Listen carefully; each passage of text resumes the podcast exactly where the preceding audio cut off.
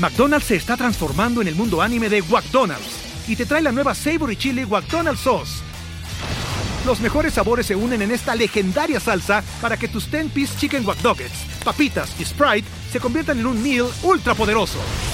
Desbloquea un manga con tu meal y disfruta de un corto de anime cada semana. Solo en McDonald's. baba ¡Go! En McDonald's participantes por tiempo limitado hasta agotar existencias. Bienvenido a Creepy Stan.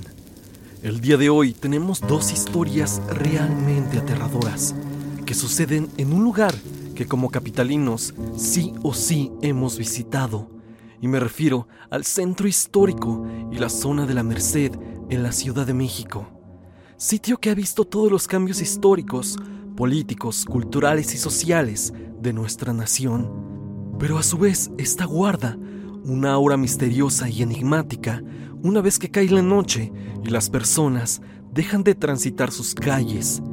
El día de hoy veremos ese lado oculto de la zona centro de la Ciudad de México, incluyendo la colonia de la Merced y el mítico mercado de Sonora. Es así que prepárate para conocer estas temibles anécdotas.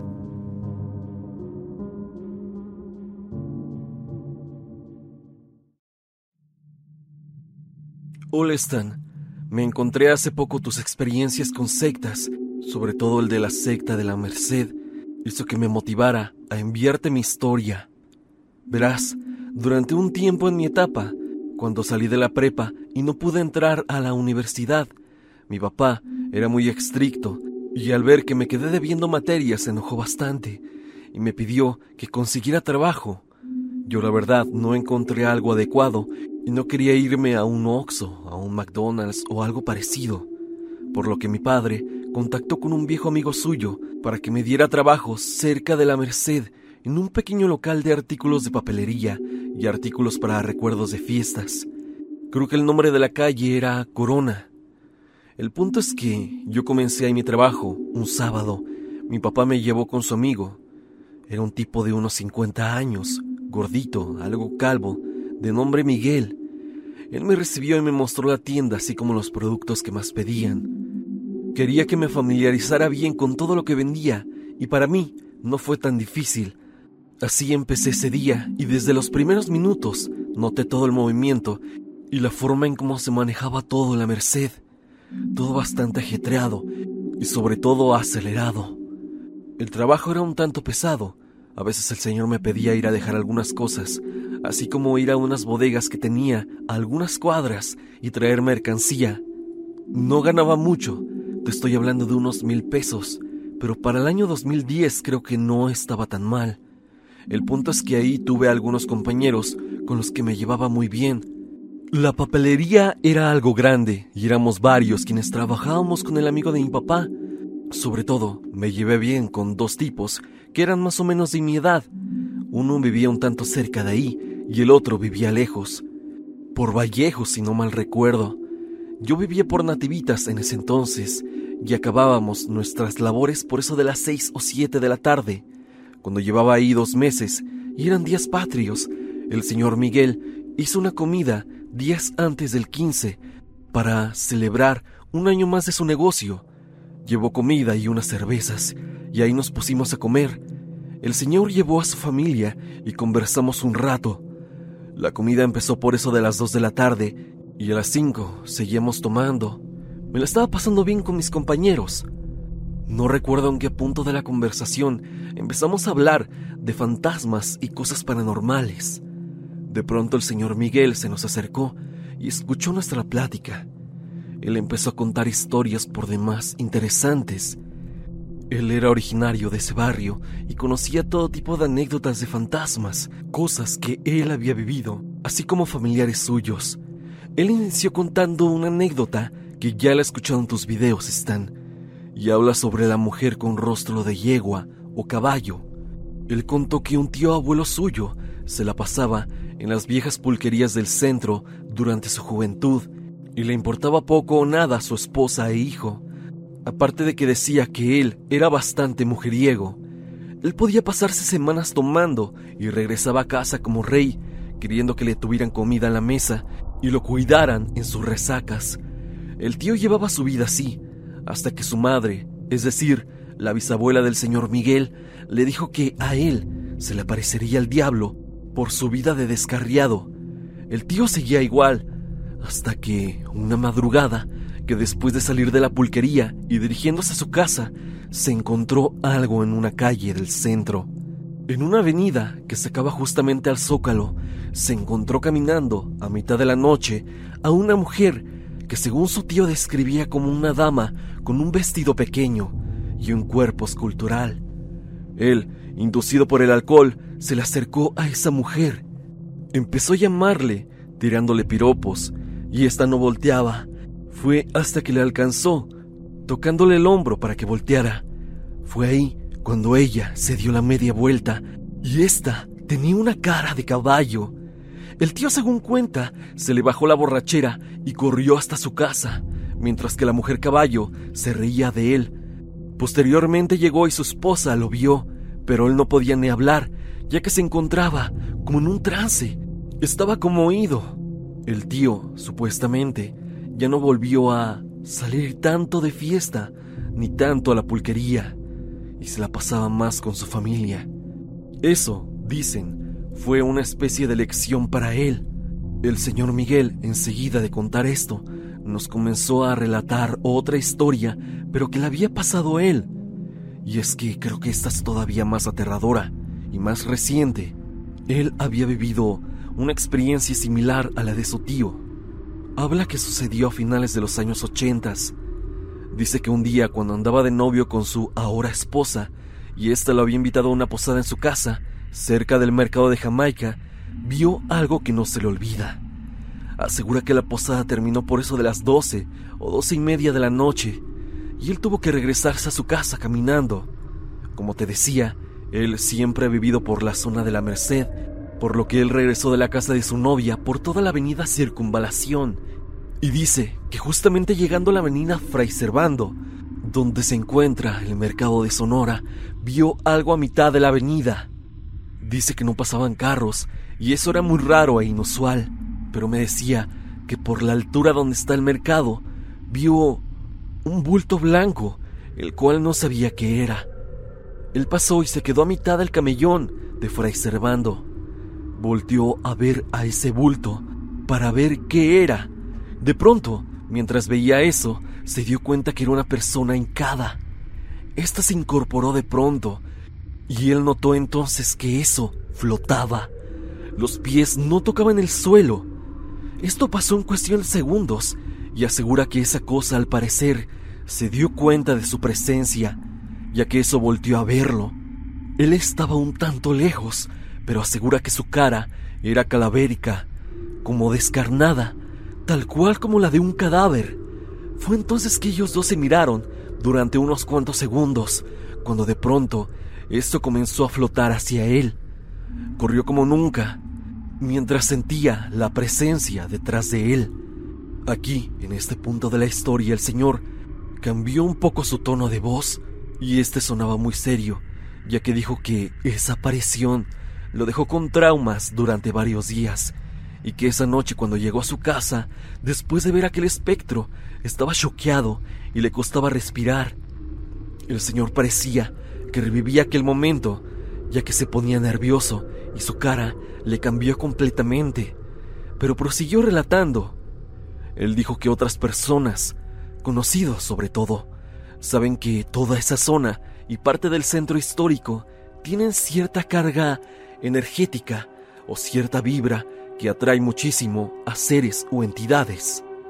Lo que vio enfrente del mercado de Sonora puede que haya sido algo por todo lo que se realiza en el mismo mercado.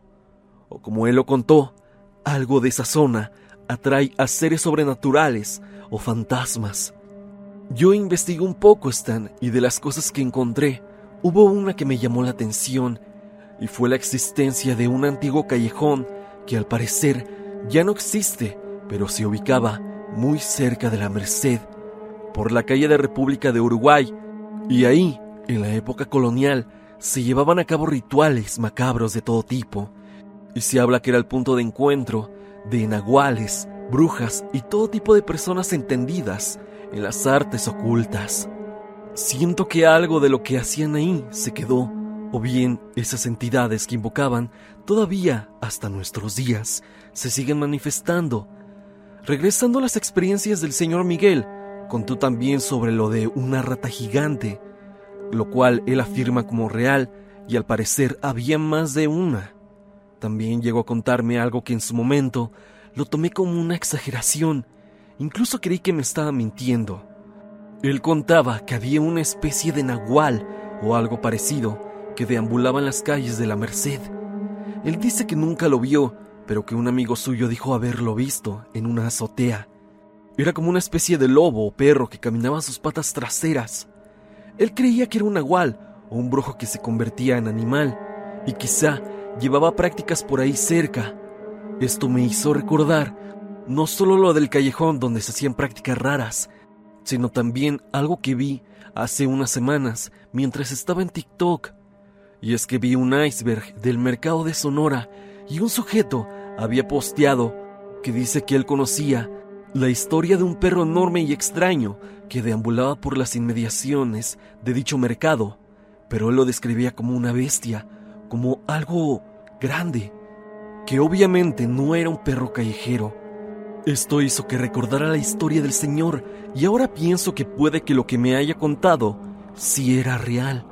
También me comentó que cada vez había más gente que practicaba brujerías o cosas de este estilo.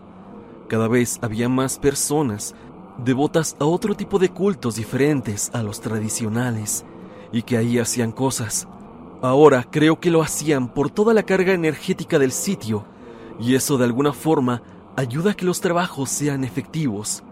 Y bueno, el Señor sabía muchísimas otras anécdotas de ahí, desde apariciones de la llorona hasta experiencias raras en algunos locales de compañeros, locales en donde les movían los objetos o bien cambiaban de lugar, así como ver sombras en todo el negocio. Otra cosa que el señor Miguel llegó a ver es que a veces en la zona del mercado de la Merced, en la zona de dulces, veía sombras o bultos negros que iban a una velocidad sumamente rápida en dirección hacia la avenida Fray Servando o hacia el mercado de Sonora.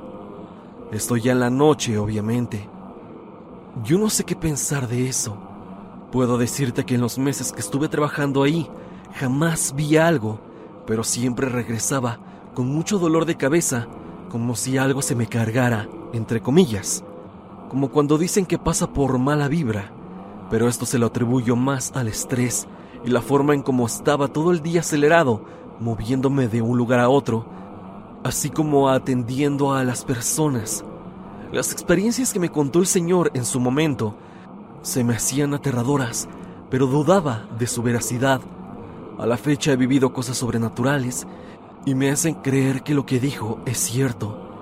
Esta zona a día de hoy no la visito con regularidad, pero cuando voy siempre me da una vibra como de incertidumbre y alerta. Y no creo ser el único en sentir algo así de este sitio. Estas experiencias del señor Miguel las recuerdo muy bien porque en su momento me impactaron. Sé que no son experiencias mías, pero tenía que contártelas. Te mando un saludo, Stan, y espero no haberte aburrido con toda mi historia. No quería dejar ningún punto fuera de mi testimonio. Un saludo,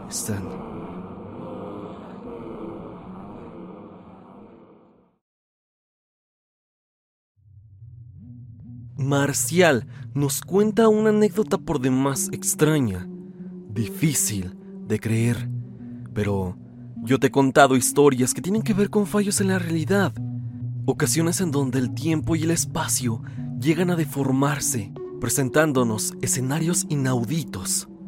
Lo que nos cuenta hoy este suscriptor de verdad que es extraño. Pasemos con su anécdota.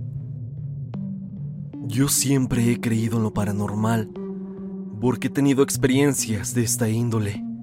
Esta leyenda primeramente la escuché en el canal de Relatos de la Noche, donde se habla que en ciertas madrugadas aparecen mexicas que salen de la catedral y se van a lo que es el templo mayor, pero que estos tienen otra aura diferente a los llamados danzantes del zócalo. Yo no soy del centro ni sus alrededores, yo soy de otra colonia, pero pasaba por ahí a dejar a mi novia. Esto me pasó en octubre del año 2022. Yo iba para lo que es Lecumberri, pasando República de Argentina y también Santo Domingo.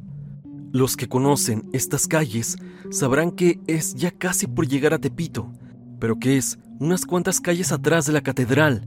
Mi novia en ese entonces vivía en lo que es la calle Lecumberri, entre calle del Carmen y lo que es avenida Circunvalación que te saca la Merced. Esto para darte una especificación más o menos exacta. Yo siempre he estado involucrado en la calle. Esto lo digo para que entiendas que alguien así no es tan fácil que se deje intimidar por una persona. Al estar involucrado en esto, tengo una Glock y que siempre llevo conmigo. No sé, por seguridad, hacia donde vaya, es una manía que tengo. El punto es que yo y mi novia veníamos de una fiesta de más o menos por ermita y viaducto. Yo en ese entonces tenía una moto KTM. En esa fiesta ella no tomó y yo tampoco ya que la fiesta estuvo bastante aburrida. Es así que lo que vi más tarde no pudo haber sido una alucinación ni nada parecido. Ya era tarde. Tuve que tomar la ruta de Tlalpan hasta el Zócalo. Esa vez había dejado mi Glock en una mariconera que traía, ya viendo llegando al Zócalo y estando a unas cuadras atrás de la catedral, me dieron ganas de orinar. Busqué una calle por donde hacerlo, lo cual no sería problema, ya que el que conoce estas calles sabe que a las 10 u 11 de la noche ya casi no hay gente, más que vagabundos, y ahora, a las 3 de la mañana, con mayor razón, paré la moto y ella se quedó ahí. Le dejé las llaves. Fui a hacer del baño a una calle un tanto sola. De pronto vi que una luz venía hacia mí y me deslumbró. Pensé en primer momento que era un carro, pero al pasar me di cuenta que no era un auto. Era simplemente la luz.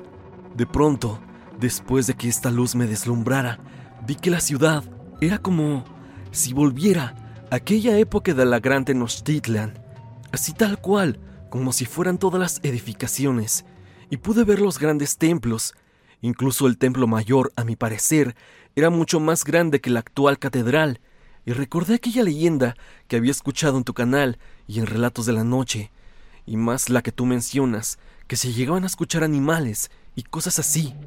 Yo igual escuchaba muchos pájaros, por un momento creí que estaba alucinando o que había bebido algo que no debía. Pero no, estaban mis cinco sentidos, tanto que pude subirme al pantalón. Lo digo porque fue como si hubiera estado ahí. Sentía, oía y escuchaba todo. Yo con mucho miedo seguía mirando todo, pero no sé por qué recordé lo que se decía en aquella época, que a todo hombre que no fuera de características indígenas iba a ser asesinado o algo similar. Yo no soy tan moreno, pero tampoco blanco, pero los rasgos que tengo no son tal cual los de un mexica. Mientras pensaba todo eso, cuatro siluetas de mi lado izquierdo aparecieron. Cuatro que después fueron agarrando forma y pude distinguir. Ahí fue cuando me di cuenta que estaba despierto. Las cuatro figuras eran guerreros mexicas, o al menos eso creo, tal cual con trajes tan reales que me parecía imposible que fueran danzantes, ya que sus cascos, sus detalles, se veían muy reales. Eran cuatro hombres fuertes, muy marcados, con cara seria y morenos, tal cual como indígenas. No como morenos mestizos, o de barrio, o de ciudad. No, ellos sí eran morenos como de pueblo. Y esto lo digo sin ofender, pero quiero que entiendas el punto que trato de explicar. No eran muy altos, pero su semblante y su cuerpo imponían bastante. Se iban acercando hacia mí y yo iba escuchando los cascabeles de sus guaraches. Y como toda persona, y mucho más persona de calle, que sé perfectamente cuando alguien viene a hacerte daño, traté de buscar mi Glock, pero no la encontraba. Es así que como cualquier persona me eché a correr. La moto estaba a la vuelta pero no la encontré y tampoco encontré a mi novia. Es así que corrí, corrí como 10 minutos hasta que todo ya estaba oscuro y a lo lejos reconocí la luz de la moto. Y fue cuando me apresuré. Yo solo llegué y mi novia me preguntó que en dónde estaba. ¿Qué me había pasado? me preguntaba incesantemente. Yo no tenía voz para explicarle lo que había pasado. Solo prendí la moto y me fui directamente a su casa. Incluso creo que me metí en una calle de sentido contrario. Solo quería llegar. Ella se preocupó y me dijo que me había tardado una hora. Y sí, vi el teléfono y eran las 4.45. Le platiqué lo que había visto y ella misma me dijo que esa leyenda ya la había escuchado varias veces, que pasa en esos rumbos y no es tan desconocida, pero los testimonios que hay es simplemente que llegan a ver a los mexicas o llegan a escuchar los ruidos como de una selva. Yo sinceramente no sé si fue un regreso al pasado, si viajé, pero de que corrí y me agité, eso nadie me lo puede negar, incluso mi novia. Esta fue mi experiencia, algo totalmente irreal, lo sé, Stan, y puede que no me creas, pero te puedo asegurar que esto es completamente real. Este fue mi relato, Stan. Sigue subiendo tus videos y ojalá me puedas leer. Sigue compartiendo temas del centro y sus alrededores como Alameda y Tlatelolco. Un gran abrazo, Stan. Hasta aquí el video del día de hoy. Espero que te haya gustado. Ya has escuchado algunas historias acontecidas en el centro histórico y la Merced, lugares altamente concurridos en la Ciudad de México, que parecen albergar una aura más que misteriosa y que al parecer también está plagada de entidades sobrenaturales y eventos inexplicables. Dime, ¿tú has vivido algo en el centro histórico, la Merced o el mercado de Sonora? Si así lo es, no lo dudes y déjame tu comentario en la parte de abajo o envíame tu historia a evidencia.tristan.gmail.com o bien únete al grupo de Facebook y comparte tu historia con toda la comunidad. Las anécdotas del día de hoy han sido de verdad interesantes, a su vez de difíciles de creer, pero uno nunca debe descartar que este tipo de fenómenos puedan hacerse presentes. Es así que si caminas de noche por el centro, ten cuidado de no ser una víctima de los fallos en la realidad. Sin más, no olvides seguirme a través de mis redes sociales, especialmente en Instagram para estar en contacto. Sígueme a través de Spotify para que me escuches mientras haces tus labores diarias. La música del video, ya lo sabes, es por parte de Repulsive. Si te ha gustado, por favor, suscríbete a su canal. El link estará en el comentario fijado. Sin más que decir, no te olvides que yo soy Stan y te deseo dulces pesadillas.